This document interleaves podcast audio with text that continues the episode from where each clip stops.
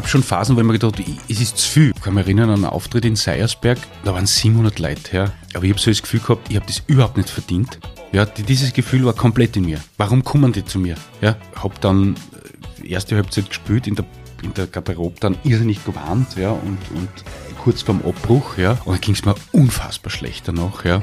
Die, die Agentur angerufen. Das war so ein Moment des Gespürs dann. Angerufen und gesagt, bitte jetzt das nächste halbe Jahr alles absagen ich traue mich nicht mehr auf die Bühne. Wenn mir jemand sagt, bei ihrem Buch oder bei ihrem Programm, da habe ich meinen Rucksack, meinen emotionalen in der Garderobe abgegeben und war die zwei Stunden in ihrer Welt und ist mir gut gegangen. Ja? Und wenn ich das erreiche mit dem, was ich mache, dann ist das für mich weit mehr als genug. Die Stimme, die ihr gerade gehört habt, ist die Stimme von Thomas Dipschitz, seines Zeichens Kabarettist, Schauspieler, aber auch hoch erfolgreicher Autor.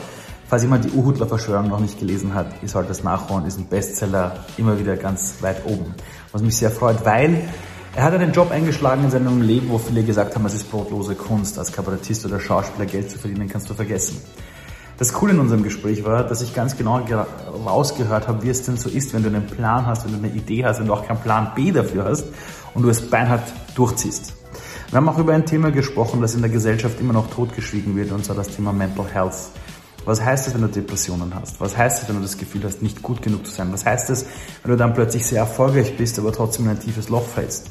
Über all diese Themen haben wir gesprochen und ich kann euch sagen, es war ein Gespräch, wo wir viel gelacht haben, wo wir viel darüber, über die Dinge nachgedacht haben, wo auch pure Inspiration war. Und deshalb, wenn ich schon beim Thema Inspiration bin, danke an unseren Kooperationspartner namens Thalia. Ihr kennt alle Thalia, die waren bisher schon einmalige Kooperationspartner. Und jetzt bei der letzten Folge der zweiten Staffel umso schöner, dass Sie wieder an Bord sind. Viel Spaß bei der Folge.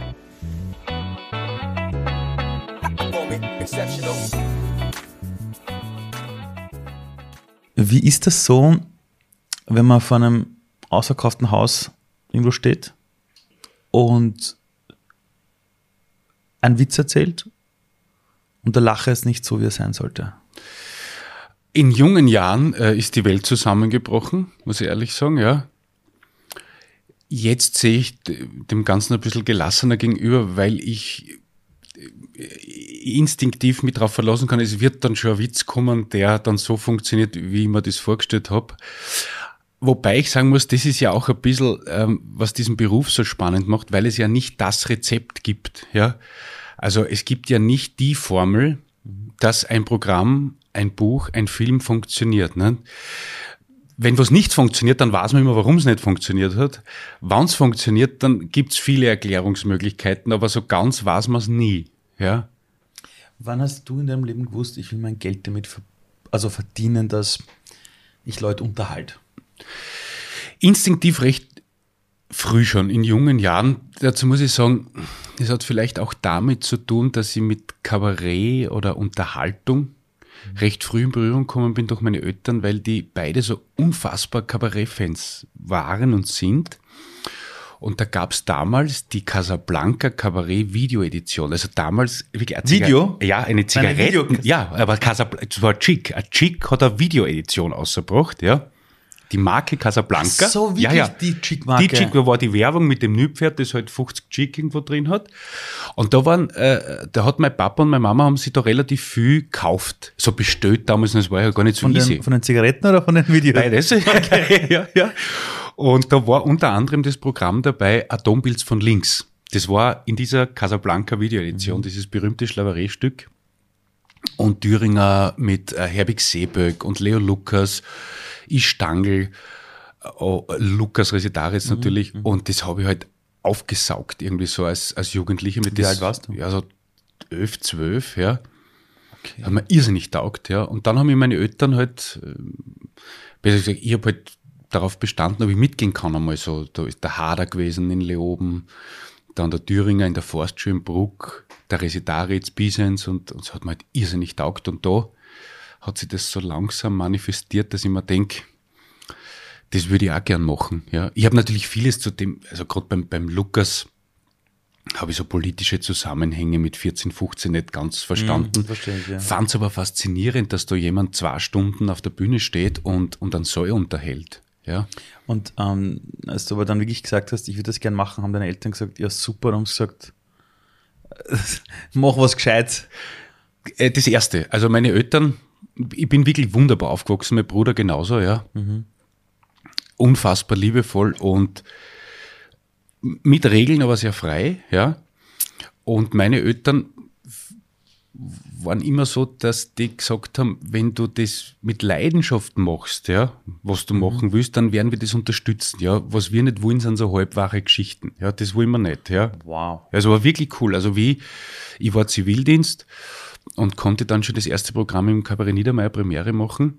Ich habe nebenbei schon ein Jahr lang lange Nacht des Kabarets gespielt und war schon recht unterwegs so mit dem Kabarett und habe auch schon so mein erstes Geld verdient. Nicht viel, aber, aber Wow. damals. Und da habe ich dann gesagt, wisst ihr was, ich würde nach dem Zivildienst, ich gehe nach Wien, aber ich werde nicht inskribieren, ja, sondern ich versuche jetzt einmal äh, von dem Kabarett zu leben, ja, weil inskribieren kann ich immer noch, ja, wenn das, ich schaue mir das jetzt einmal eineinhalb Jahre, zwei Jahre an und wenn es nichts wird, dann gehe ich halt studieren, ja. Und dann haben die gesagt, meine Eltern, wenn du das so machen willst, dann mach das so, dann werden wir das unterstützen, ja. In der Schule, ich weiß noch, in meiner Schule haben wir früh gehabt so, so Schultheater und so. Ja, Weihnachtsgeschichte haben wir gespielt und solche Sachen. Hat man damals schon Talent bei dir gesehen? Also war das damals schon so, dass die Lehrer oder Lehrer gesagt haben, Ma, der Bub ist super, der, der muss das machen oder Na, damals, haben, damals haben sie gesagt, der ist sehr auffällig. heute würde man sagen, Heute man- der- der muss man aufhalten, äh, fördern. Verhaltens, Ja, ja, ja. Na, damals, glaube ich, ist es die Lehrer eher am Zager gegangen. Also so in der Unterstufe. Dann in der Oberstufe, wo das dann schon begonnen hat, da, da gab es dann auch schon Unterstützung von den Lehrerinnen und Lehrern. Und ich war in einer kleinen Schule in Eisenherz im Gymnasium. Da habe ich ja schon während der Matura halt schon so Auftritte gehabt und das wurde auch immer voll und ganz unterstützt, ja. Ah, auch sagen. von der Lehrerschaft? Auch von der Lehrerschaft. Ja, also dort niemand gesagt. Ähm, also man war ja dann schon mit einigen Lehrern kurz vor der Matura, war man eigentlich schon schon ein bisschen per Du auch und so. Also das war eine sehr, sehr amikale, familiäre Atmosphäre fast. Ja. Also du warst als Schülerin oder Schüler keine Nummer, sondern du warst wirklich halt die Geschichte dahinter. Aber natürlich war es dann eine Behauptung, das zu machen. Nicht? Ich habe dann im Jugendzentrum bei uns halt so Theaterspielen angefangen und natürlich hat man das, das war halt auch wie so eine Sucht, das einmal gemacht und dann halt dabei bleiben. Dann haben wir so die ersten kabarettistischen Gehversuche. Man hat ja schnell gemerkt, gut, da spielst du halt vor deine Freunde und vor die Leute, vor vor Verwandtschaft und so und da sagt da jeder, ma super Wahnsinn, ja. Also du spielst das erste Mal draußen, dann kommen nicht 100 Leute, sondern fünf. ja. Und dann merkst, okay, so leicht ist das doch nicht. Beziehungsweise die Oma kommt dann halt auch schon zwölfmal und sagt, du, jetzt habe ich es echt schon zwölfmal gesehen, jetzt, jetzt wäre gut, wenn einmal Andere Leute wenn kommen. andere Leute kommen, ja. Auf der anderen Seite denke ich mir, wa- waren diese Phasen so irrsinnig wichtig, weil, um es jetzt einmal ganz pathetisch zu formulieren, wenn man sozusagen durch die Hölle ging, ja, dann kann man den Himmel so richtig genießen. Ja. Und man vergisst, also ich zumindest bin so, ich vergiss dann auch nicht, wo man herkommt, nicht? Weil was die, die Sache, dass man, dass man da irgendwelche Allüren aufzieht oder blö- man muss schon sehr aufpassen in dem Beruf, weil du hast rundum mit vielen Leuten zu tun, die da ja immer das Gefühl vermitteln, das ist alles super oder du bist wahnsinnig super, ja. Und wenn man sich das dann, das hat schon sicher damit zu tun, dass man Talent hat und so weiter, aber wenn man sich das zu sehr glaubt, ja, dann äh, ist man, dann sinkt die Kompromissbereitschaft, ja. Und dann kann es sein, dass man selber vom eigenen Ego ein bisschen überholt wird. Und da schaue ich halt immer, dass ich da die Erdung erwische, ja. Also wenn es überhaupt nicht geht, dann so, sage ich schon, du, ist auch äh, unfair dem Publikum gegenüber, aber wenn jetzt einmal drei Scheinwerfer nicht da sind, ja, dann sind sie halt nicht da. Ja. Es muss, also der Text ist ja nicht anders, nur weil drei Scheinwerfer, Ja. ja. Ähm, wie schreibt man einen Witz? Also ich, ich sehe, ich, ich höre oft Witz irgendwo oder ich gehe in ein Kabarett, dann, dann, dann, dann, dann höre ich was, hau mich voll ab, weil es so lustig und denk mal, wie schreibt man einen Witz? Ich meine, sitzt man da und, und, und, und denkt sich, welche Dinge würde ich lustig finde oder, oder wie schreibt man Kabarettprogramm? Ja, Wie geht das? äh, Du, also, das ist eine wunderbare Frage, die du stellst, weil äh, wir unter der äh, Kollegenschaft ja unterschiedliche Zugänge zu dem Ganzen haben. Ja? Mhm. Ein sehr netter Freund von mir, der Klaus Eckel, Ah, der ist super. der ist Der super, ist super. ja. Ist auch meiner Meinung nach einer der besten Pointenschreiber Mhm. dieses Landes. Und der Klaus ist wirklich jemand, der sich, äh, der, hat wirklich Bürozeiten und setzt sich hin und, und äh, schreibt, wenn man so will, Witze. Ja? Also überlegt sich, ja. ich zum Beispiel kann das überhaupt nicht, ja. Kann mir jetzt nicht bewusst hinsetzen äh, und sage, so, jetzt schreibe ich mal fünf Wuchteln. Das, das schaffe ich nicht, ja. Bei mir lebt es sehr viel von der Beobachtung, ja. Beziehungsweise man, man trifft interessante Menschen, ja. Und man denkt sich, ich zumindest, denke mhm. mir, das ist eine gute Figur, ja. Mhm. Und die Freiheit nimmt man sich dann heraus, dass ich sage, ich nehme Züge von dieser realen Figur, ja, und nimm sie mit in meinen Kosmos und gib diese Figuren ein paar andere Farbtupfer, ja, mhm. und dann entsteht eine neue Figur daraus, ja. Und in dieser Figur entstehen dann situationskomische Elemente, Improvisation. Ich meine, die Kathi kann ein Lied davon singen, wenn sie neue Figuren ausprobiert. Ich rede dann oft mit meiner Frau in dieser Figur bis, wie sie dann sagt, du, jetzt ist es schon genug, jetzt hör mal auf. Wirklich? Ja, ja, ja, ja. Du rennst dann auf die Wohnung und, und bist dann diese Figur. Genau, versuch halt so, so äh, Habitus, Gestik, Mimik irgendwie sich so ein bisschen anzuziehen, ja. Äh, gab es niemals wirklich Phasen? Das Ergebnis meiner Websuche. Schau, jetzt hat meine Uhr da gesprochen. Jetzt hat die Uhr gesprochen, ja.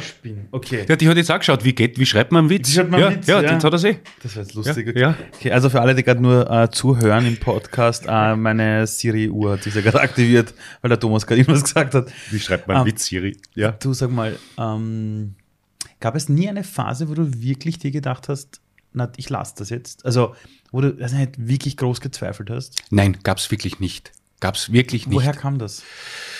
Äh, Glück, mhm. sage ich mal. Also Glück, relativ schnell Leute zu treffen, die einen gefördert haben. Ja. Äh, mittlerweile bin ich auch so weit, mir auch ein Talent zuzugestehen, ja, weil ich, das hat auch braucht bei mir, dass man sagt, das dauert? ja, Jahre, ja. Wirklich? Ja, ja. Also Demut äh, ist ein großes Thema bei mir gewesen früher, also jetzt auch noch, ja. Also ja. ich bin immer demütig, wenn ich mit Menschen zusammenarbeiten darf, die groß, großartige Dinge gemacht haben oder machen. Mhm. Auch weißt du, die Bereitschaft, sich selbst einmal anzusehen. Das, ich, ich meine, ich mag das immer noch nicht sehr gern, wenn ich Filme sehe oder so Kinopremieren und dann siehst du die selber, ja. Mhm. Ich, ich sehe das jetzt ein bisschen professioneller, ja, weil ich mir denke, ich beobachte mich halt, ah, blöd geschaut, ah, das ist anders und so, ja. Aber ich hatte wirklich das große Glück, relativ schnell in die lange Nacht des Kabarets zu kommen. Das war mhm. halt, äh, das sind vier junge Kabarettistinnen und Kabarettisten, mhm. die halt durch die Lande gefahren sind. Äh, da war der Thomas Tröbinger, äh, der hat das erfunden und da war ich sehr dankbar, dass ich durch den da reinkommen bin. Und da hat man, also für die Verhältnisse damals schon wirklich ein Geld verdient einfach, nicht? Da hat man halt 200 Euro pro Auftritt gekriegt, nicht? Mhm. Und wir haben doch zehn Auftritte gehabt im Monat. Nicht? Also wow. das war, das war schon richtig. So eine kleine Wohnung gehabt im Zehnten, die nichts gekostet hat. Ja. Mhm. Also da gab es nie, nie die Phase, wo ich mir gedacht habe, ah, ich weiß nicht, ob das das Richtige ist. Es, es, es gab schon Phasen, wo ich mir gedacht habe, es ist zu viel. Ja, dass ich, am Anfang war ich nur spülen, spülen, spülen. Ja, ich habe Jahre mhm. gehabt mit 240 Auftritten im Jahr. Ja. Wahnsinn.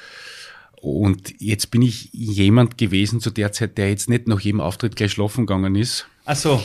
Ja, sag ich jetzt einmal so. Okay. Sondern im Gegenteil, also auch Hotelzimmer unberührt gelassen und so, ja. Okay. Ja, ja, schon. Es war schon Rock'n'Roll, ja. Man, geil. Aber mit 18, was der. Ich wollte gerade sagen, also, also wenn du das nicht machst, ja, dann, ja. Wenn ich das jetzt mache, muss ich eine Ligawoche, ne?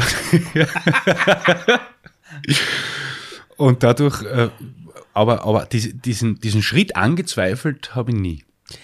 Wir leben ja in einer Welt, wo aktuell irgendwie jeder in einer Auslage sein kann, durch Social Media und du vergleichst dich ja ständig mit jedem anderen und diese ganzen Plattformen geben uns ja auch die Möglichkeit, eigene, weiß nicht, so Musikvideos zu machen, zu tanzen, das immer ja auf Instagram und TikTok. Und was ich aber erlebe ist, wir haben so viele Möglichkeiten in der heutigen Welt, aber ich habe das Gefühl, die Leute haben noch nie so sehr an ihren Talenten gezweifelt wie heute. Jetzt erzählst du mir, dass du deinen Eltern gesagt hast, du willst das machen und sie haben gesagt, du, wenn du das gescheit machst und mit Leidenschaft, stehen wir hinter dir. Wie kommt, glaubst du, dass es so viele Familien gibt in Österreich, wo vielleicht der Bur oder das Mädel genauso ein Talent hat oder das genauso was mit Leidenschaft machen will, aber hört, es ist brotlose Kunst? Das kann damit zu tun haben, also ist jetzt nur ein Erklärungsversuch, also mhm, ja, ja, ich würde ja. nicht die Wahrheit für mich pachten wenn du als Elternteil vielleicht nicht offen bist gegenüber vielen Dingen, ja, mhm. und du ja dann, wenn ich, wenn ich so einen Satz sage wie, das ist ja brotlose Kunst und das ist nichts für die, dann entscheidest ja du für, für dein Kind. Das ist richtig. Ja, also du, obwohl du keinen Erfahrungswert hast in dem Beruf, ja, mhm. sagst du aber von Haus aus, das ist eine brotlose Kunst, ja. Mhm. Jetzt ist in dieser Aussage schon was richtig. Es kann auch brotlose Kunst sein, mhm. ja, ja. Mhm. Nur, ich bin halt jemand, also zumindest meine, meine Eltern waren so, und das ist ja wurscht, was man macht. Wenn einer sagt, ich hätte gern irgendwie jetzt äh, Skulpturen bauen, ja, würde ich, also ich nehme mich da immer bei der Nase, versuche das dann mit meinen Kindern auch so zu praktizieren, wenn die in dem Alter sind, weiß ich auch nicht, ob es dann ja, so ja. leicht wird, aber zu sagen, nicht gleich absagen, sondern einmal ausprobieren und dann sagen, ob das was ist oder nichts ist. Ja? Mhm. Also das hat, das hat schon äh, mit, mit, mit einer Neugierde zu tun, den Kindern gegenüber, ob man, ob man den Kindern das zutraut, ja. Vielleicht erlebt man ja dadurch selbst äh, neue Facetten im Leben, die man vorher nicht erlebt hätte. Also in meinem Fall war das so. Meine Eltern haben, dadurch, dass ich in den Beruf eingestiegen bin, ja ganz neue äh, Facetten in ihrem Leben kennengelernt, was mit Bekanntschaften in dieser Branche zu tun haben und haben mhm. Menschen kennengelernt, die sie so nie kennengelernt hätten. Aber früher bewundert haben zum Beispiel. Ja, früher bewundert haben, ja, oder unfassbar nervös, ja, weil der, der Lukas Ositaritz war einer von den Großen, ja. der relativ schnell zu mir Kontakt äh, mit dem ich in Kontakt war, durch, durch die, äh, durch Stinaz. Mein Papa ist ja von dort mhm. und die, da gibt es ein kleines Verwandtschaftsverhältnis und wie mein Papa das erste Mal in Lukas Ositaritz getroffen hat, da war der so nervös, ja. Und, und dann hat ihm der Lukas auf Krawatisch gesagt, brauchst nicht so nervös sein, ja. Und dann haben die nur kroatisch miteinander geredet, ja. Ja, wirklich? Ja, und haben weinen. Und dann war ja lustig Abend. Nicht? Dann sind die halt gestanden ein paar Stunden und haben halt, die haben dann zum Schluss schon die alten Stinazer Lieder gesungen und so. Und das war, war ein wunderbarer Erfahrungswert für ihn.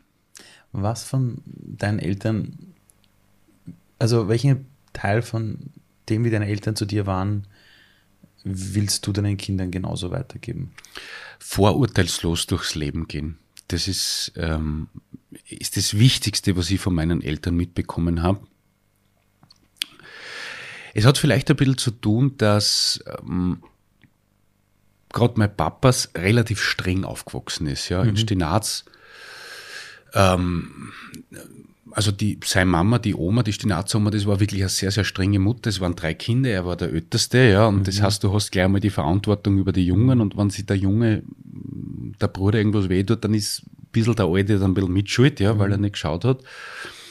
Und da gab es halt zu der Zeit auch noch so, äh, wie sagt man, gesellschaftliche Zwänge würde ich nicht sagen, aber, aber so To-Dos, das ist halt diese Frühmesse am Sonntag und mhm. das war mhm. natürlich wichtig und man muss gesehen werden dort und so weiter, ja. Und das ist mein Papa also im Nachhinein alles am Zager gegangen, weil mhm. der hat da so eine Clique gehabt in Stinaz und die haben Rolling Stones gehört, ja. Also das war, da war Ausbruch. Ich wollte ja. gerade sagen, ja. volle Rebellion. Damals. Volle Rebellion, das war ja Satansmusik ein bisschen, ja. Mhm. Wenn man es jetzt hört, ja, ja denkt man sich, ja, naja, mit Satan hat es wenig zu tun. Haben sie aber auch über die Beatles manchmal gesagt. Haben sie bitte, genau, wenn man es verkehrt abspielt. Haben sie immer wieder gesagt, ja, ja, genau. genau. Ja, ja. Weil halt das nicht mehr so gelungen hat wie Radio Burgenland, sagen wir so. Mhm, ja, ja, mhm. ohne das jetzt irgendwie zu werten, ja. Und ich glaube, und das ist, meine Mama ist, ist äh, in der Obersteiermark aufgewachsen, aber nicht so streng, aber auch ein bisschen strenger. War, da war der Papa, also der Opa war da ein bisschen strenger. Und ich habe das Gefühl gehabt, die beiden hatten so ein Commitment miteinander, dass sie sagen, bei den Kindern sind wir äh, ein bisschen lockerer, beziehungsweise lassen die Kinder, wenn sie so weit sind, mitentscheiden, was sie, was sie machen. Und beim Papa war es ganz klar, das war, ähm, ich sage einmal, konservative ÖVP-Familie, mhm. ja, also, aber jetzt nicht die türkise, sondern die, die christlich-soziale ÖVP, ja. Und als der Papa dann sozusagen 18, äh, 19 war, dann ist der glühender Sozialdemokrat einfach geworden. Ja, also die, da war diese Rebellion quasi als mhm. Arbeiter und, und gemeinsam mhm. schaffen wir das mhm. und so. Diese, diese, er hat dann Marx gelesen und so. Ah. Ja, ja, das, er ist da so in jungen Jahren irgendwie reingekippt. Und das haben es beide, und meine Mutter kommt sowieso aus einer Sozial, der Opa war, war äh, Chemiker in einem Labor bei die Feitschers, also sozialdemokratischer mhm. Betrieb. Und das haben sie uns dann eigentlich immer mitgegeben, dieses, dieses äh, schaut zuerst, bevor ich eine Meinung bildet, so würde ich sagen. Ja? Obwohl es schon, äh, meine Eltern kommen aus dieser Generation, wo man noch gesagt hat, ähm, für sowas haben wir kein Geld. Ka- Kannst, kennst du das? Ja, sicher. Ja, ja. Ja, klar. Weißt du, so, so Coca-Cola zum also das Coca-Cola Ja, ja. selbst, das gab es bei uns nur am Heiligen Abend. Am Heiligen Abend hat es immer Wirklich? Ja, hat's eine Flaschen Einmal im Jahr. einmal im Jahr Coca-Cola, ja.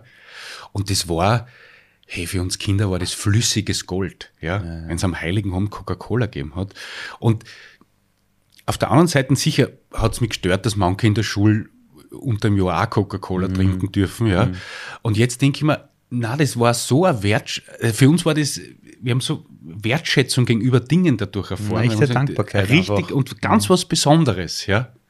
Sind das nicht alles Werte, dieses ohne Vorurteile, Dankbarkeit, äh, die man eigentlich vielleicht jetzt gerade im Jahr 2021 vielleicht wieder neu entdecken sollten? Bei all den Themen, die wir da gerade irgendwie geballt erleben? Ja, natürlich. Also, was du, ich will niemandem vorschreiben, wie er zu leben hat. Ja, also ich, ich kann nur sagen, wenn es ich bei mir selber mache, ja, vielleicht reißt jemanden mit, ja. Der Tanzer hat in dem Lied Loch einmal die Zeilen, wenn du frei sein willst, fang einmal bei dir selber an, ja.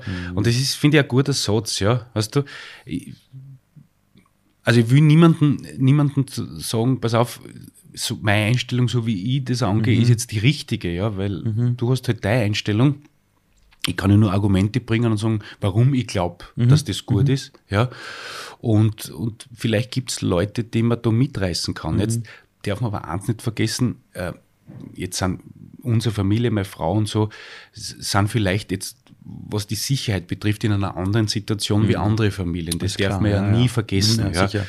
Weißt du, dann sagen, ja, du redst leicht, du, du kannst das ja eh richten, wie du willst, quasi. Ja, das ist ja dann auch nicht immer so und das hat ja auch bisschen damit zu tun, na ja, aber ich habe ja auch bei Null angefangen und so weiter. Genau so ist es, ja.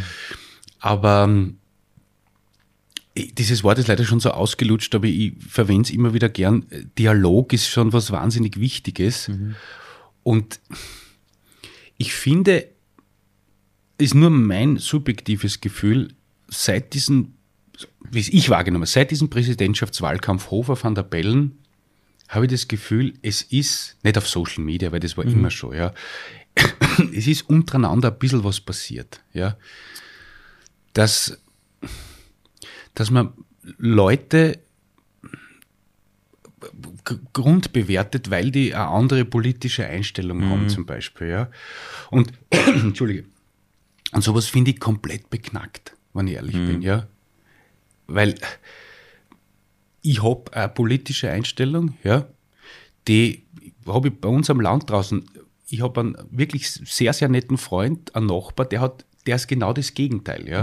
Also der wählt eine Partei, die ich mein Leben nie wählen würde. Wir können aber trotzdem grün miteinander.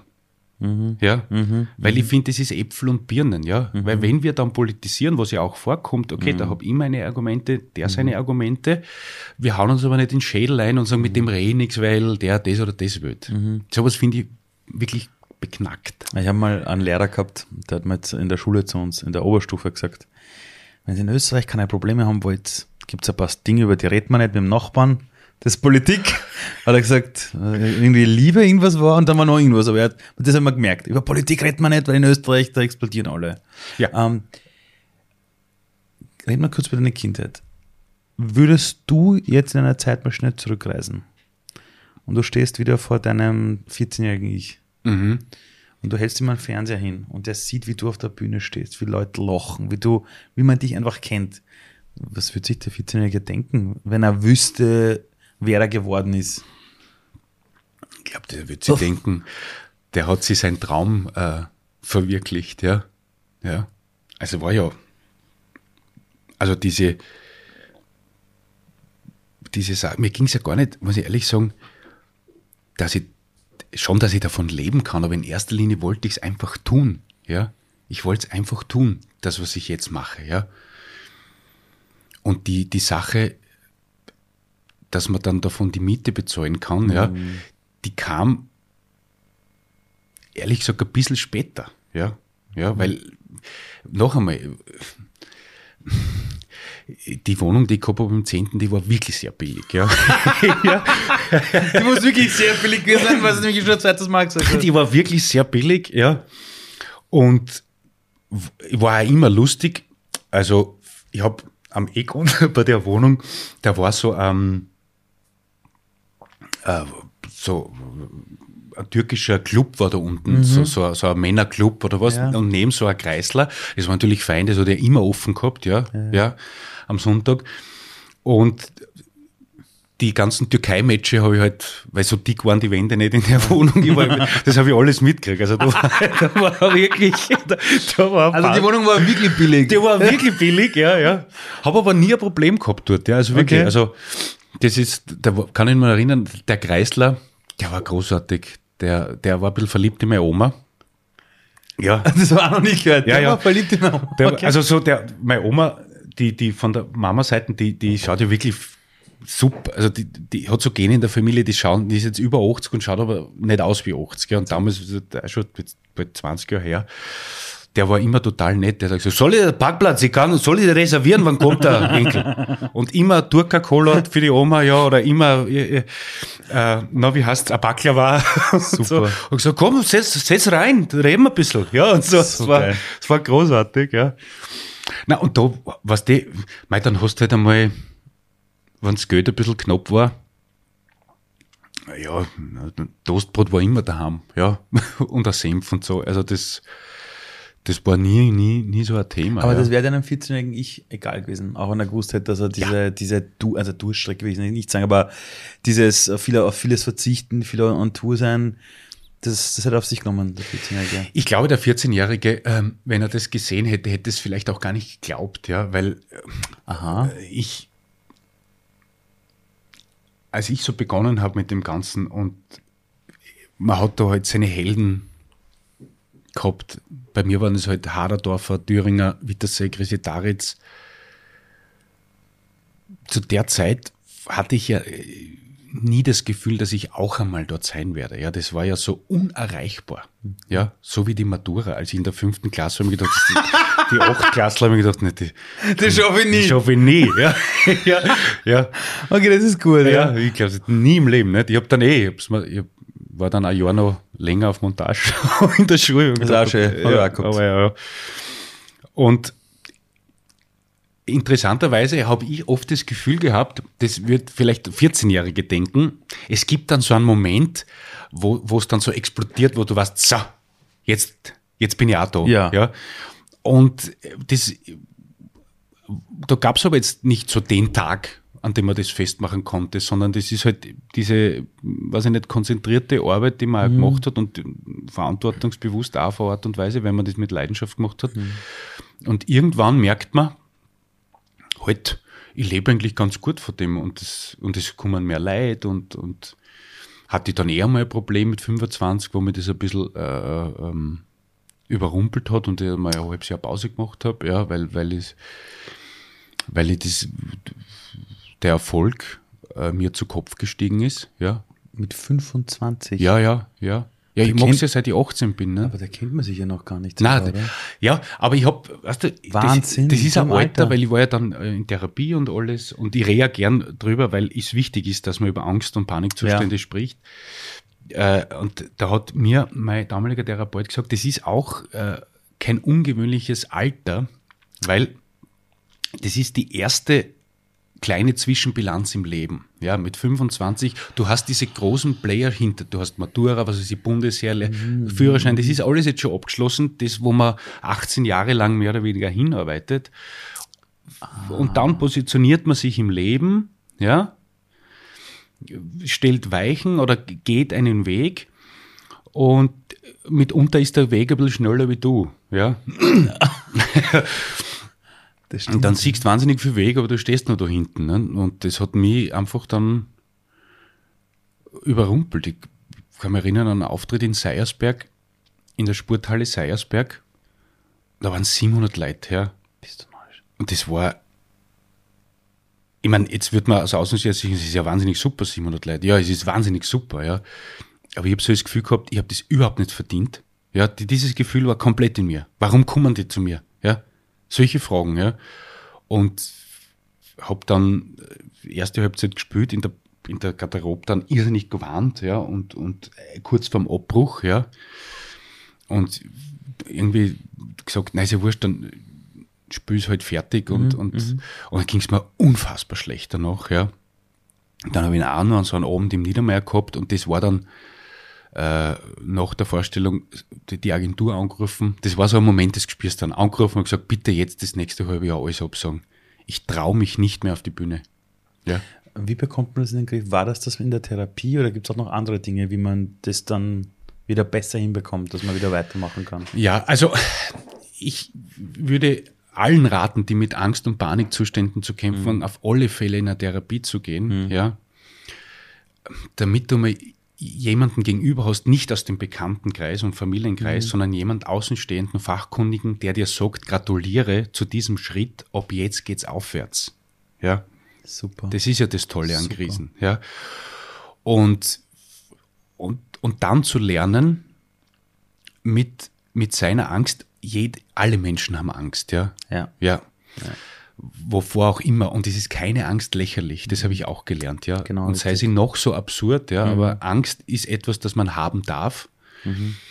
Und, und da habe ich halt gelernt, äh, und wenn ich mit Menschen spreche, die das auch dann Ähnliches gemacht haben, diese Angst für sich anzunehmen, ja. Ich habe es halt so gemacht mit der, ich habe dem Ganzen einen Namen gegeben, ja, also als Teil von mir, ja. Okay. Ich sehe schon mal erzählt, bei mir ist es der Huber, ja, wenn ich Der Angst- Huber? der Huber ist da, ja. Bei mir ist aber jetzt der Karl. Der Karl, ja, oder Der Karl und der Huber. kannst du ja alles sagen, nicht? Kannst du alles sagen, Kannst ja. sagen, bei mir ist der Gutenus, ist ja wurscht, ja. und, und dann halt dem, in meinem Fall dem Huber zu sagen, du pass auf, ich kenne dich, ja, du bist ein Teil von mir. Gerade im Moment äh, kann ich jetzt nicht brauchen, du kannst aber wieder kommen, wenn du willst, ja. Und, und dann ist es wichtig, was ich gelernt habe, sich der Angst zu stellen. Ja, weil natürlich ist Gesprächstherapie auch was sehr, sehr Wichtiges, ja. Aber wenn du jetzt beispielsweise äh, Angst hast, durch den Tunnel zu fahren, ja, verl- ich zumindest habe die Angst leichter verloren, es zu machen und dann zu merken, okay, ich habe es überlebt. Das war gar nicht so schlimm. Es war gar nicht so schlimm, ja. Wenn anrufen und sagen, weißt du, was ich gerade gemacht habe? Ich bin durch den Tunnel gefahren, ja. Im besten Fall jemanden, der sagt, super hast du das gemacht, ja. Und morgen fährst du wieder durch den Tunnel. Und wenn du beim zwölften Mal denkst du schon gar nicht mehr dann dran, dass du durch den Tunnel fährst und irgendwann ist es weg. Da kommt auch so eine Art Selbstvertrauen, weil der noch Ja. weiß, das kann ich. Genau so ist es. Ich habe das alles mit 27 gehabt. Wirklich, ja, siehst Ja, du? ja, Ja. mit 27. Auch Panik und Angst? Komplett. Ich bin Ja. sechs Monate im Krankenstand gewesen, auch Gesprächstherapie, auch dann begonnen, die Dinge langsam wieder schrittweise zu machen. Und ich sage auch jedem, hey, geht's zu einem Profi, lasst euch helfen. Das ist nichts, wo man zu Hause sitzen muss und sagen muss, weiß nicht, es liegt an mir, ich bin schuld, ja, und, und warum kriege ich es nicht hin? Und ich glaube auch, dass wir aktuell echt eine Zeit haben, wo die Leute langsam verstehen müssen, wenn du die Hand brichst, gehst ins Spital und wenn du da ein Problem hast, gehst da zum Profi. So ist es. Ja. Ja, so ist es. Ah, deshalb auch danke, weil du das, das ja. erzählt hast. Okay, ja. und, und, und wie gehst du jetzt um damit? Du, das ist lustig. Das ist also ich bin, wie soll ich sagen, ich war ein sehr schüchternes Kind in meinem Leben. Ich habe über Ja. nichts geredet und ich habe mir nie Platz für mich selbst genommen. Ich habe Jahre arbeiten müssen, bis ich glaube ich 30 war, bis ich mal getraut habe zu sagen, ich darf auch mal so da sein. Ja, also das ist ja ein Kampf, den hast du irgendwie dein Leben lang. Ähm, und ich habe gelernt, ich rede drüber. Also wenn ich irgendwo hinkomme und ich habe wirklich vor was Angst, dann sage ich den Leuten, das, was da gerade jetzt passiert oder das, was ich jetzt gerade machen muss oder was weiß ich, äh, ich mache mir gerade in die Hosen. Und dann hörst du oft von einigen Leuten so, okay, bitte, Ali, Ja. schon tausendmal sowas gemacht. Und dann gibt es aber immer wieder die eine oder andere Person, die sagt, hey, kann ich dir irgendwie helfen? Brauchst du was? Äh, willst du dich zurückziehen? Das heißt, ich trage das, wenn es da ist, wie ein Silbertablett herum. Mhm. Weil genauso, wenn es mir gut geht, sage ich, ja, und, boah, heute geht's mir super. Bist du ein Arsch, geiler Guter Tag. Punkt, ja. Und genauso, wenn irgendwas ist, was mir echt mitnimmt, äh, sage ich den Leuten, äh, äh, du Leute, heute ist irgendwas, ich fühle mich nicht gut, ich fühle mich gerade ganz klar. Mhm. Und du merkst, dass interessanterweise viele Leute am, zwar irritiert sind, aber sie können damit umgehen. Mhm. Oder wenn ich zum Meeting komme und ich merke, wir sitzen gerade dort und ich habe das Gefühl, jemand geht ein bisschen hart mit allen da ins Gericht oder geht mir ein bisschen deppert an, dann sage ich wirklich den, den Menschen, ich, vielleicht machen sie es nicht absichtlich, aber so wie sie gerade mit mir reden, das verletzt mich ehrlich gesagt. Und dann merkst du, dass die, mein- die meist, meisten Menschen oft so Dinge sagen wie, das wusste ich gar nicht, sorry. Ja. Das hatte ich gar nicht vor. Das heißt, wenn, wenn du das adressierst, genauso wie heute ist ein super Tag, ma, tolle Geschichte, ma, das ist lustig. Wenn du da keinen Unterschied machst und es adressierst, dann ich zumindest lebe damit leichter. Ja. Ich finde Ich muss ganz, das nicht mehr verstecken, ich muss das. Ich ganz muss, großartig, Ja. dieser Zugang. Vor allem auch, auch, ich fand einen super Punkt, den du gesagt hast mit ähm, äh, die Zeit für sich, ja, oder sozusagen sich hinten anstellen und Mhm. zuerst einmal alles andere für die anderen zu erledigen. Ja, ich kenne ich kenne nämlich solche Gefühle ganz genau gut. Mhm. Und, und das ist ja auch ein Punkt, das anzunehmen, es hat ja nichts mit Egozentrie oder, oder irgendwas Gar zu tun, nicht. Mhm. wenn man Zeit für sich, wenn man sagt, pass auf, das ist, die Zeit gehört nur mir, nämlich Mhm. nur mir und sonst niemanden. Und ich hab, bin niemandem darüber Rechenschaft schuldig, Mhm. außer mir selber. Ja, ja. Aber sonst ist es m- meine ganz persönliche Sache, was ich Mhm. mit einer Stunde mache, die mir gehört, ja, und die nehme ich mir auch raus, ja. Vor allem, die kommt auch nicht wieder. So ist es. Also eines ja. habe ich echt gelernt. Du kannst irgendwie alles vermehren im Leben, theoretisch, aber das mit der Zeit, das wird immer weniger. Ja. Obwohl du ja nicht weißt, wann die Deadline ist quasi. Richtig. Ja. Ja, ja. Ähm, sag einmal, wie zufrieden bist du mit deinem Leben? Gibt sowas wie komplette Zufriedenheit oder Ja. ist das eine Sekunde, die aufpoppt und dann ist sie wieder weg? Ach, das ist eine sehr philosophische Frage, ja. Äh, da haben sich auch schon intelligentere Menschen wie Aristoteles den Kopf darüber zerbrochen. Ich glaube, die hatten keinen Humor. Ich glaube, die hatten Jetzt haben einfach sich keinen den Humor. Kopf darüber zerbrochen, ja. Humor ist ein guter Punkt äh, oder ein, sagen wir ein gutes Werkzeug, um ein Mhm. zufriedenes Leben zu führen. Ja, äh, die Frage ist ja auch. Äh, Definiere Zufriedenheit, womit bin ich zufrieden, Mhm. wie schnell bin ich mit e etwas zufrieden. Das ist ja auch immer Ansichtssache, nicht? Wenn ich, wenn ich jetzt äh, drei Tage allein im Wald bin, ja, und ich finde endlich äh, ein paar Bären, dann werde ich mit diesen Bären wahnsinnig zufrieden sein, ja, und wahnsinnig wertschätzen, ja. Wenn ich jetzt meine drei Apple-Geräte anschaue und ich denke, ah, das vierte, ja, dann bin ich plötzlich zufrieden, wenn ich das vierte habe, ja. Meiner Meinung nach liegt die Wahrheit irgendwo da, äh, dazwischen, ja. Ich habe die Erfahrung gemacht, jetzt auch im Lockdown, ja, dass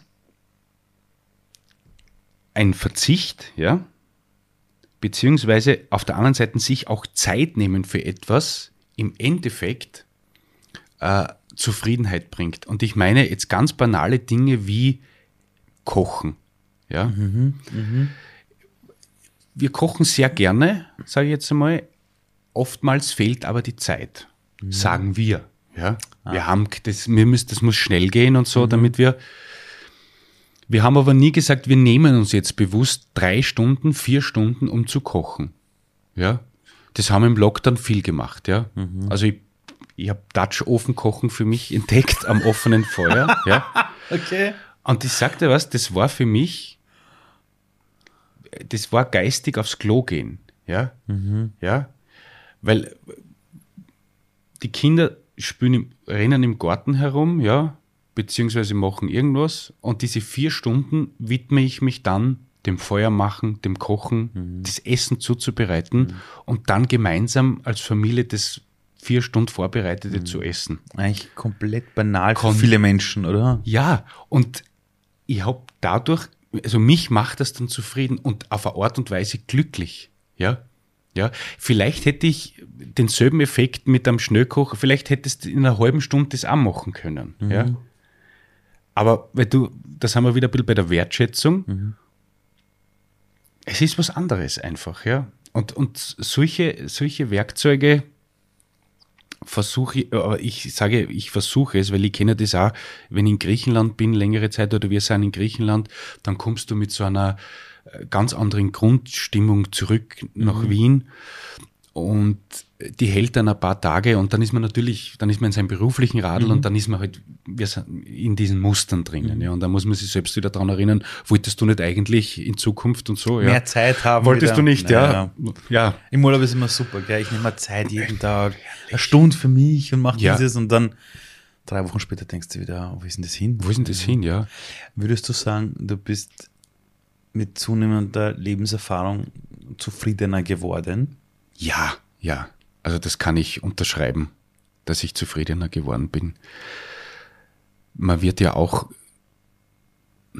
ja, ich meine, jetzt, wir sind ja jetzt noch nicht 70, aber jetzt genau beide am 40er, das heißt, man Ja. wird ja auch gelassener gegenüber manchen Mhm. Dingen, ja, also sei es jetzt beruflich oder privat, ja, also was ich vorher erzählt habe, wenn Beruf, wenn er Abend in die Hosen gegangen ist, wie 20 habe, ich glaube, so die, die, die Karriere ist vorbei, ja, Mhm. oder wenn ich dort und dort nicht hingegangen bin, auf die und das Fest oder den Ja, oder ja. die getroffen, ja, ja, da ist Karriere vorbei. Und jetzt denke ich mir, äh, wenn ich nicht dort bin, ist es sogar gescheiter, weil es meistens kommen da eh keine konstruktiven Gespräche raus auf Ah. solchen Get-Togethers, Mhm. weil jeder von jedem was will, ja. Da ist viel gescheiter, ich rufe den oder diejenige an und sagen, treffen wir beide uns und dann können wir wirklich auf Augenhöhe miteinander Mhm. reden, ja. Na schon, auch sicher in der Kindererziehung man kann sich das ja nie vorstellen, wie das dann ist, oder? Also wir haben es ja so gemacht, meine Frau hat relativ viele Ratgeber gelesen und ich gar keinen, ja. ähm, ich muss jetzt leider zugeben, das war, ich habe ganz viele gekauft. Ja, okay, ja, aber, aber gelesen habe ich auch nicht viele, ja, muss ich auch zugeben. Ja. Naja, und dann ist halt so, und irgendwie haben wir beide Recht und Unrecht gehabt, weil äh, dann regieren halt Kinder so, wie es im Ratgeber steht. Ja. Ja. Und dann gibt's eine Lösung im Ratgeber im Versuch, die funktioniert aber dann nicht bei dem Kind, ja. Und dann es weiter und denkt, das war's, da kommt nichts mehr, ja. Was tun wir jetzt, ja? Das Kind umtauschen, Ja, sagt, da, ein Angriff, da stimmt, da ist ein Systemfehler oder was. Ja, genau. da gibt's also, bei Ihnen steht so und so. Und auch da setzt mittlerweile eine Gelassenheit insofern, ist schon, was die, du weißt jetzt, sie brauchen schon Grenzen und Regeln, Ja, ist nicht alles easy, aber wenn es eigentlich um 8 Uhr Bettruhe ist und es ist einmal 20.15 Uhr, ja, dann ist einmal 20.15 Genau. Uhr. Ja. Und man macht es nicht groß zum Thema, sondern Wenn deine Kinder irgendwann einmal, weiß nicht, 18, 19 sind und dann sagt ein Kumpel oder ein Freund zu denen, sag mal, euer Vater, wie war denn der so in eurer Jugend? So, wie sollen die über dich reden? am liebsten wäre mir, wenn sie sagen würden, der war total cool, das war ein Freund von mir. Das wäre das Schönste, ja. ja. Wenn sie das Gefühl haben, ich, ich- bin nicht nur Erziehungsberechtigter, sondern Das Wort ist eine Katastrophe. ja, ja, ich bin Erziehungsberechtigt. bin berechtigt, dich zu erziehen. Ja. Wahnsinn. Ja. Ähm, bist du selber guter Freund für dich selbst? Äh, ja, naja, ich werde es immer mehr. Also das hat auch ein bisschen was mit dem Alter zu tun. Ähm, ich war oft nicht gut zu mir in jungen Jahren, ja. Meinst du bezogen auch auf dieses viel unterwegs sein, arbeiten, arbeiten, arbeiten? Oder? Arbeiten ja auch, auch seelisch, ja. Also Okay. ich habe viele Dinge gemacht, wo ich, ähm, wo ich mich, weil ich äh, unter einer, die auch viel besser geworden ist, unter einer bisschen Konfliktscheuheit ah, leide okay, oder okay. gelitten habe. Ähm, weißt du, jetzt, wenn ich jetzt was sage, ich, deswegen fand ich so gut, was du gesagt hast, du gesagt, sie, das verletzt mir jetzt, was sie sagen, ja. Mhm. Äh, und die Wahrheit ist dann immer das Beste. Ich habe immer die Angst, was denkt sich der dann? Der mag mich dann nicht mehr, Ja, wenn ich das sowas habe ich mir sage. immer gedacht, ja, dass mir der andere nicht mag. Ich habe das heute noch manchmal. Wenn Ja. ich nicht aufpasse, wenn ich nicht Ja. aufpasse, dann Genau. bin ich wieder drin. Ja. Und jetzt mittlerweile denke ich mir, ja, dann magst du mich halt nicht mehr. Aber vom, ich sag da ehrlich, was ich, wie ich jetzt gerade empfinde, ja. Und wenn es für mich verletzend ist in dem Moment, dann sage ich das halt, dass es verletzend ist, ja. Und da kannst du noch so oft sagen, ja, dann der geht du nicht so oder so. Nein, so empfinde es halt ich, ja. Weil Selbstwahrnehmung und, also, und Außenwahrnehmung, das ist ja oft gerade, Das ist ganz das anders. divergiert oft so, ja. Und, und da habe ich oft Dinge gemacht, wo ich, oder bei denen ich schon, während ich zugesagt habe, extrem Bauchweh gehabt habe und gewusst, es gefällt mir eigentlich nicht und, und ich werde keinen Spaß dran haben und versuche mir das dann, äh, weiß nicht, ob das mal Schön zu reden. Das redest macht dann schön. plötzlich Sinn, weil. Und dann denkt man sich, nein, es ist eh ganz okay, ja. Also man, sicher, man muss auch andere, ja, das ist ja Kompromiss und so, aber in Wahrheit, irgendwie sagt der Bauch, es passt nicht. Ja. Und da, und, und da bin ich jetzt viel ehrlicher zu mir selber geworden. Ähm, du hast ja begonnen mit dem Kabarett. Mhm. Und jetzt schreibst du Bücher, bist in Filmen zu sehen. Jetzt hast du mir vorher erzählt, dass du gerade deinen eigenen Film irgendwie machst. Ja. Woher weißt du, wann für dich so der nächste Schritt ist, vielleicht irgendwas zu machen, was du so noch nicht gemacht hast? Ist es ein Impuls? Ist das viel Überlegung? Ist es Experimentieren und Neugierde? Wie kommst du dann dazu, dass du plötzlich all diese Sachen machst? Es ist, es ist eine Mischung aus Dingen, die du ge- gerade gesagt hast. In allererster Linie ist es ja meine Behauptung. Ja? Also ich behaupte, dass ich jetzt ein Buch schreibe. Ja? ja? ja? Also du sagst, ich mache das jetzt. Ich mache das jetzt. Ja? Ja. In dem Fall, was das Schreiben, das Bücherschreiben betrifft, gab es einen Anstoß von außen, über den ich sehr glücklich bin, weil ich selber vielleicht, was die, die, man sagt, na, das, ich bin ja kein Autor und das kann ich nicht und so weiter. Da kam der Verlag auf mich zu und hat, hat mir das angeboten. Ja? Magst du nicht ein Buch schreiben? Ja. Und habe mir dann ein bisschen Bedenkzeit erbeten, weil ich gesagt habe, du, das ist ein Riesenangebot, ja, das ist aber auch ein großes Angebot, ja, schreib ein Buch, ja. Und habe dann überlegt, ja, wohl der Reiz da war, der, also der war schon sehr da, ja, das einmal zu machen. So, dann habe ich gesagt, wisst ihr was, ich, also ich kann keinen Ratgeber schreiben, ja, weil ich zu wenig äh, Fachmann bin in, was weiß ich, weil Sie zuerst gesagt haben, vielleicht irgendwas, das war mit dem Manuel damals, da haben wir uns um Glück beschäftigt, so ein Ratgeber Glück, habe ich gesagt, ich kann das nicht schreiben. Ich kann keinen Ratgeber schreiben, wie man glücklich wird. Das geht nicht, ja. Und ich gesagt, was ich anbieten kann, sind kleine Geschichten über Menschen, ja, die kleines oder großes Glück erfahren, ja. Das würde ich mir zutrauen. Dramaturgisch, dramaturgische Bögen über vier Seiten zu spannen und ich sag, ja, passt, ja. Dann war das, habe ich das gemacht und dann war das oh, ist ja halbwegs erfolgreich und, und aber jetzt nicht auch nicht, du denkst, bist du deppert. So, ja. Aber es war, das war's halt. Und dann, so nach zwei Jahren, kam der Verlag wieder und hat gesagt, möchtest du nicht wieder ein Buch schreiben? Und da hatte ich schon die Idee zu diesem Krimi. Ja. Ah, Ja. okay. Ja. Ich, das hat ein bisschen damit zu tun gehabt, weil ähm, ich habe dann immer so die Leute bewundert, so wie den Hader. Der Krimi heißt ja ähm, die Ko- der neue ist die Udler-Verschwörung Genau. und der erste war die Kopftuchmafia. Ah, Ja, genau, genau Ja. aus. Okay, Ja. ja. und habe die so bewundert. Halt die, in erster Linie würde ich zuerst so fürs Film und Fernsehen schreiben, ja, weil ich mir gedacht habe, ich so bewundert den Hader, der Brenner und, Mhm. und der Robert Balfrader, der den Metzger gespielt hat und so. Und irgendwie hat mir nie wer sowas angeboten, ja. ja und dann habe ich gedacht, schreibe ich es mal halt selber. Ja, schreibe ich mal selber Ah. einen Ermittler. Und dann kam irgend, ziemlich zeitgleich dann der Verlag und ich habe ihnen das vorgestellt, halt diese Idee und bin dem Überretter Verlag auch sehr dankbar, weil die gesagt haben, ja, mach das, bitte, mach das, ja. Weil ich halt natürlich, ich habe halt argumentiert und gesagt, Schatz, das traue ich mir wirklich zu, weil ich über Gegend schreibe, über den Menschen schreibe, äh, wo ich Erkenntnis habe, ja. Also ich kann da über Dinge schreiben, die ich selbst erlebt habe, ja. Das traue ich mir zu, dann bleibt es auch auf eine Art und Weise authentisch, ja. Und, und dann hat es halt riesen Spaß gemacht, das Ganze zu machen, ja, weil dann viel mit der Stinazar Oma geredet und so. Und man hat ja dann so Geschichten aus der Kindheit irgendwo abgespeichert auf der, auf der Gehirnfestplatte, die dann alle reingeflossen sind. Und dann hat es mich schon sehr, weil es war viel Arbeit, viel mehr. Du hast ja auch Bücher geschrieben. Also das, Also nichts in meinem Leben, nichts in den 39 Jahren war mehr Arbeit als ein Buch. ein Buch ist wirklich gut. Ein Buch ist, die, ist das härteste Projekt, Ja. das man sich antun Ja. kann. Ja. also insofern war ich da schon wirklich, ich nehme jetzt bewusst das Wort Stolz in den Mund, dass das so erfolgreich war, ja. Weil es hat niemand geglaubt, inklusive mir. Ja. Und das gibt natürlich auch Selbstbewusstsein, was eigene Dinge betrifft dann. Ja. Aber wenn du aus dem Kabarett kommst, du es gewohnt bist, dass eigentlich Humor eigentlich deine Trägerrakete ist Mhm. und plötzlich geht man in die Krimis zum Beispiel rein. War das eine Art Ausgleich, dass man sich plötzlich das da hineinversetzt, auch in das Böse vielleicht? Also, ähm, also oder ist das eigentlich nah beieinander, beides? Du, das ist eine gute These, ob das nicht nah beieinander liegt, ja. Also natürlich der Reiz, der Reiz über, über, über, über dunkle Seiten von Menschen zu schreiben, i- ist ja ein großer, ja. Also ich würde lügen und sagen, das, ich persönlich äh, weiß, wer Jack the Ripper ist, ja. Ich, ich kenne aber kein Opfer beim Namen mehr, muss ich ehrlich sagen. Aber Jack the Ripper ist mir hängen geblieben, ja. ja stimmt. Und auf Netflix, warum schaut man oft, also ich zumindest, schaue mir dann auch gern so Dokus an über, über Menschen, die ganz, die halt eine dunkle Seite haben, ja. Also da war schon ein, ein, ein Reiz da.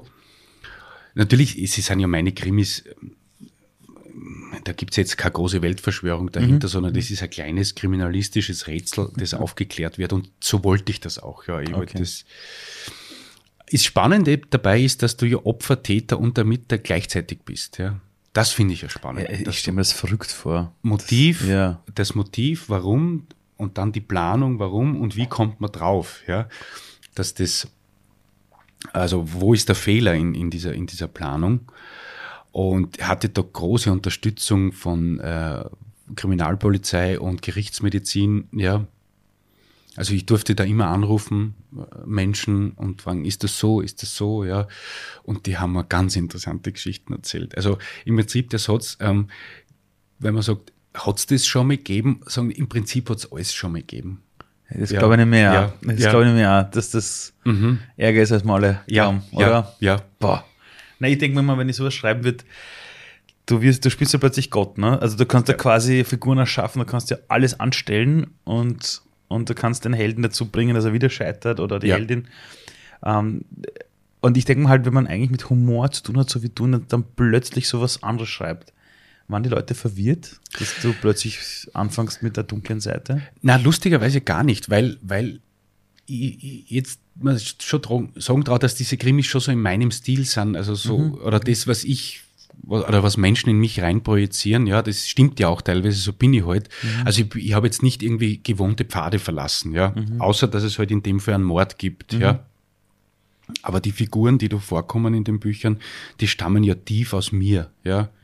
Da ist ja, da ist viel von mir selbst drinnen. Also nicht in Bezug auf Mord, aber in Bezug auf die. Ich hoffe es. ja, ja, ja. ja, ist sehr viel von mir Ist drin. da, ist da die ja. Tür eh nicht, eh nicht abgesperrt, Ja. oder? Okay. Nein, Ja. Ja, ja.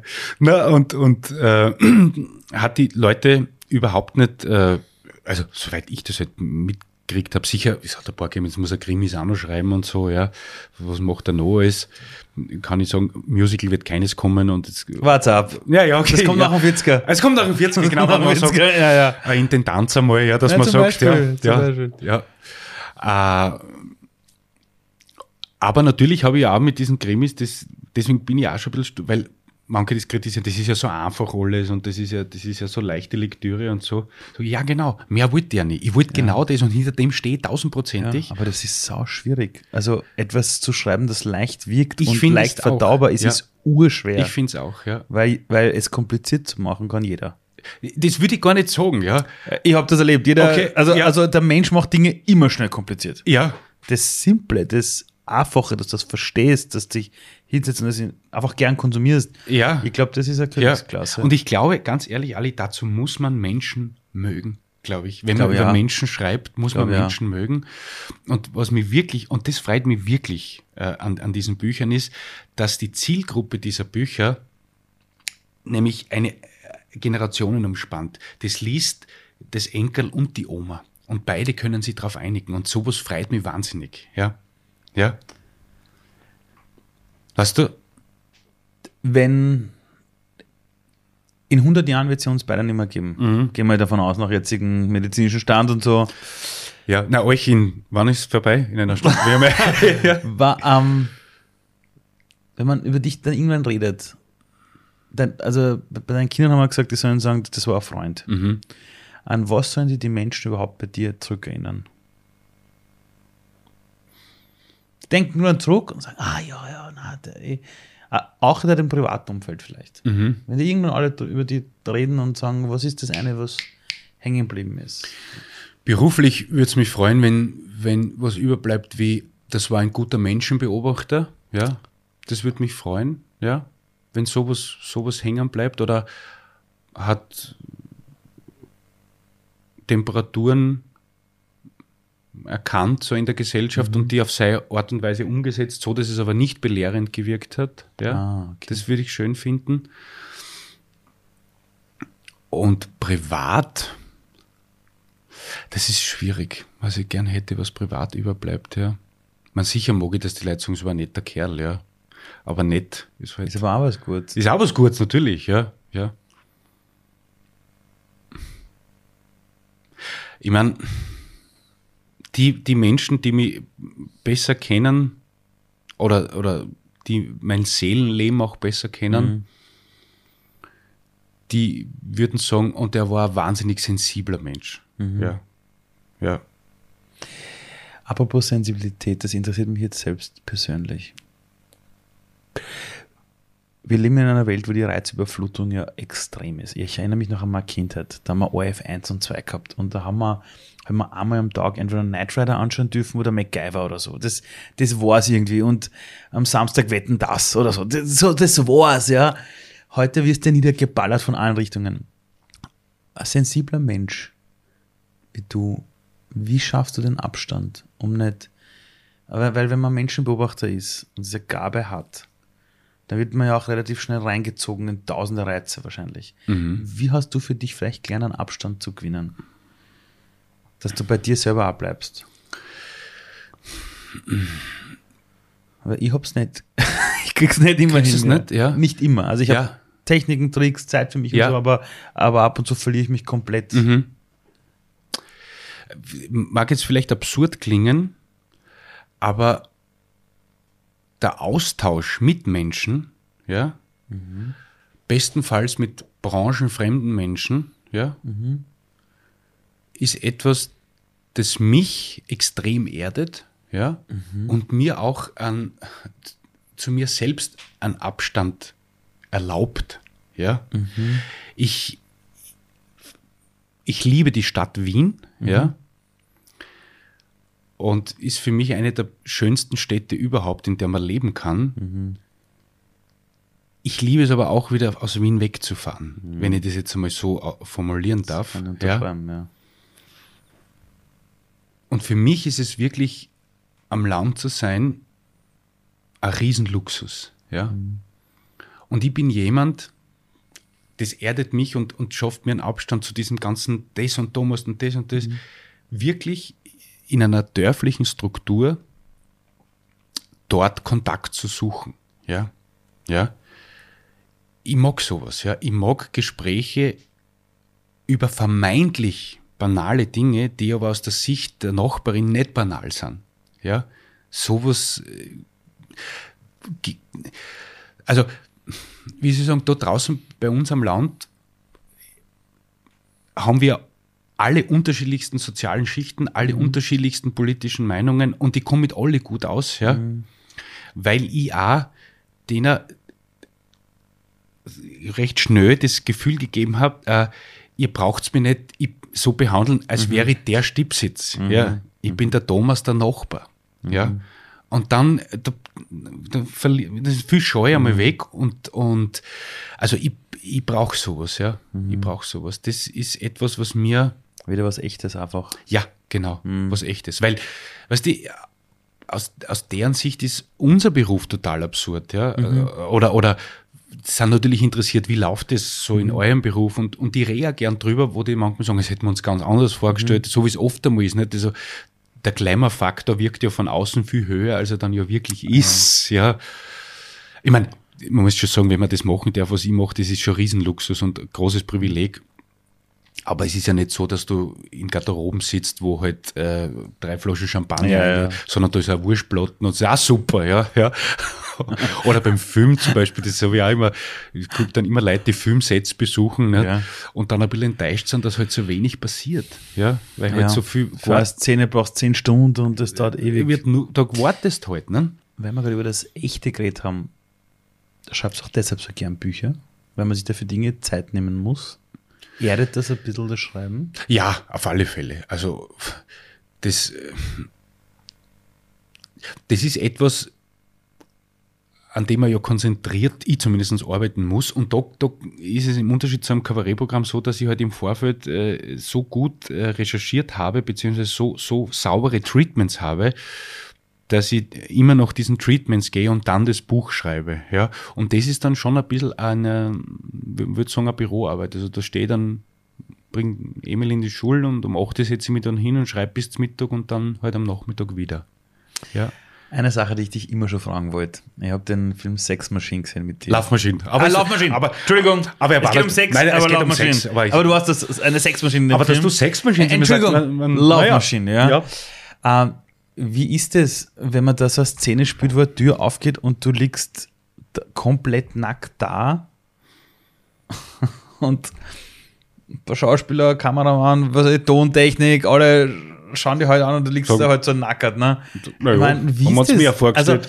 Also, also, also wie bereit, also bereitet man sich auf sowas vor oder, oder ist es einem peinlich und sagt man, ah, das mache ich jetzt nicht oder, oder hat man da vorne eh irgendwas an und das sieht man im Fernsehen nicht? Also, Ja. also ich bin Ja. jetzt einmal gedacht, ich würde mir das nie trauen. Also,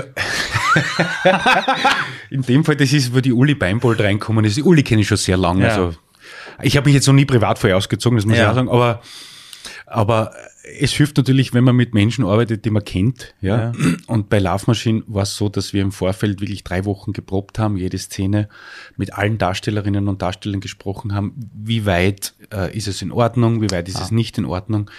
Äh, und das nimmt ja schon mal sehr, sehr viel Grundangst. Und bei solchen Szenen, wo halt Darsteller nackt sind, ist auch das Set ein bisschen kleiner. Das heißt, da stehen dann nicht Requisite und so, sondern es ist wirklich nur Regisseur, Kamera, Ton. Ja, man ist auch genug. Ich meine, das ist auch schon genug, oder? Ja. Aber weißt du, man probt das jetzt ein paar Mal, ja, diese Szene. Man filmt es aus unterschiedlichen Richtungen und es ist dann im Endeffekt dann doch Arbeit, ja, weil weißt du, wenn du dann halt schon in der achten Einstellung wieder die Hosen lässt, dann ist es nicht mehr so, ja, dann haben sie alle gesehen, huhu, der Spatze, ja. Ja, genau. Aber dann irgendwann gewinnst du halt. Nein, es ist halt lustig, weil, weil wenn du das im, wenn du das im Fernsehen anschaust, denkst du halt irgendwie so, ich weiß nicht. Ja. Also, entweder hast du ein riesen Selbstvertrauen oder ist einfach die Rolle oder ich mir gedacht, na, ich würde das nie machen. Ja. Also, ich würde mir das nicht trauen, ja. Aber wenn du sagst, die achte Szene, dann ist Ja. mir eh schon wieder wurscht. Vor allem, das ist ja auch etwas, wo man mh, auch jetzt niemanden vor den Kopf stoßt, weil, weil du ja im Vorfeld wird die Szene besprochen, dann wird gesagt, das und das wird passieren. Da gibt's, Entschuldige, Nein, du noch. gibt's, ich meine, haben wir zwar nicht gehabt auf Lappen, aber vielleicht ist das jemandem unangenehm, wenn da jetzt ein Darsteller nackt ist, Ja. dann geht der oder diejenige halt dabei raus oder so weiter, ja. Aber es hat ja nichts, ähm, sage jetzt einmal, Erotisches in dem Sinn, solch, so ähm, eine eine Sexszene, weil es eben sehr technisch ist und die Kamera sehr neu ist und du musst Leidenschaft halt spüren. Ich, habe das auch immer wieder gesagt, dass, dass ich ein, einen Kuss vor der Kamera, wenn man so will, emotionaler finde, weil den Kuss muss ich wirklich machen. Ja. Das andere ist ja nicht echt. Nein, Also, das war, ja. Was nicht? Nein, Nein, nein, aber auch, dank- auch wenn es so aussieht, aber wir haben. Man ja, schon gedacht, ich mache ja. um die Uhrzeit nach. Nein, Wahnsinn. Aber ein Kuss ist echt, ja. Okay, sag mal, das interessiert mich noch. All diese Dinge, die du tust. Du hast vorhin erzählt beim Kabarett, du wolltest das unbedingt machen und all das, was du jetzt tust, oder dir all deine Werke anschaust, das, alles, was du ja erschaffst, ist ja sehr, ist ja gesellschaftswirksam. Also es ist ja nicht so, dass du irgendwas erschaffst und es bleibt dann bei dir in der Schublade. Vielleicht gibt es auch Konzepte, aber alles, was du tust, als Schauspieler, als Kabarettist, als Autor, du erschaffst Dinge und andere konsumieren das. Warum machst du das? Was ist das, was dich da wirklich antreibt? Warum tust du das? Warum taugt dir das so? Es hat natürlich damit zu tun, dass man geliebt werden möchte. Also das ist, ich glaube, es ist ein Urtrieb des Menschen, einfach Das ist richtig, geliebt zu werden, Ja. ja. Ich habe auch ehrlich gesagt, und das meine ich jetzt, äh, das meine jetzt nicht schleimig, also ich, hab, ich freue mich ja wirklich drüber, wenn sich Leute über meine Sachen freuen. Wirklich, ja. Ich habe wirklich eine Freude daran, wenn, wenn Leute meine Sachen gern haben. Und mittlerweile bin ich auch so weit, genau das, was wir vorher geredet haben, am Anfang dieses, dieses einfache Buch und das ist ja der, ich habe am Anfang das immer noch ein bisschen so versucht zu rechtfertigen. Für mich auch manchmal, da gegenüber dem Feuilleton oder gegenüber, was die da manche blasen und so, dass man sagt, nein, ich weiß nicht, das ist ja eh kein echtes Buch in Wahrheit, das ist halt so ein bisschen, ja, ja. Weil ja manchmal solche Stimmen gekommen sind, ja. Und jetzt bin ich aber, habe ich dieses Selbstbewusstsein, weil ich bemerkt habe, dass diese Dinge, ja, erstens einmal mach selber, wenn es so leicht ist, und zweitens, dass diese Dinge aber für viele Menschen wichtig sind, beziehungsweise vielen Menschen eine schöne Zeit beschert hat. Weißt du, was ich meine? Ja, deswegen sage ich, ist es für mich ein Riesenkompliment, wenn mir jemand sagt, bei ihrem Buch oder bei ihrem Programm war ich zwei Stunden kurz weg oder habe ich meinen Rucksack, meinen emotionalen in der Garderobe abgegeben und war die zwei Stunden in ihrer Welt und ist mir gut gegangen, ja. Und ich gehe ein bisschen besser gelaunt wieder heim, ja. Und wenn ich das erreiche mit dem, was ich mache, dann ist das für mich weit mehr als genug. Vielen Dank, Thomas. Danke für die Einladung. Danke. Und ich hoffe, ich habe nicht zu viel versprochen, als ich euch gesagt habe, dass das Interview mit Thomas Dipschitz, das Gespräch mit ihm pure Inspiration war. Danke auch nochmal an unseren Kooperationspartner, das Unternehmen Thalia, die uns auch in der zweiten Staffel der Ali Malocci Show so cool begleitet haben. Und an alle von euch, wenn es euch gefallen hat, bitte geht auf die jeweiligen Plattformen, lasst uns einen Daumen hoch da, gebt uns fünf Sterne, teilt den Podcast mit allen. Wir verabschieden uns jetzt mal in die Pause. Wie wir weitermachen, ob wir weitermachen mit einer weiteren Staffel, wissen wir noch nicht. 53 Folgen sind eine ganze Menge, also fast ein Jahr die Ali Malocci Show. Wir danken allen, die unsere treuen Zuhörer und Zuhörerinnen waren. Und nochmal, wenn ihr denkt, dass die Folgen unserer, unserer Sendung andere auch inspirieren, bitte teilt es mit den Menschen. Wir haben die Ali Malocci Show während Corona begonnen, um einfach Menschen zu zeigen, dass es viel mehr gibt als nur die Corona-News, als nur das Hör schneller weiter, sondern am Ende des Tages geht es um echte Lebensgeschichten mit echten Menschen. Und danke auch an mein Team, das diese Wahnsinnsaktion genau während des ersten Lockdowns gestartet hat. An euch alle vielen, vielen Dank und wir sind verdammt stolz, dass wir auch vor kurzem gewählt wurden zu Österreichs besten Business Podcast bei der Ö3 Challenge. Leute, ich bin so dankbar. Bis dann. Tschüss.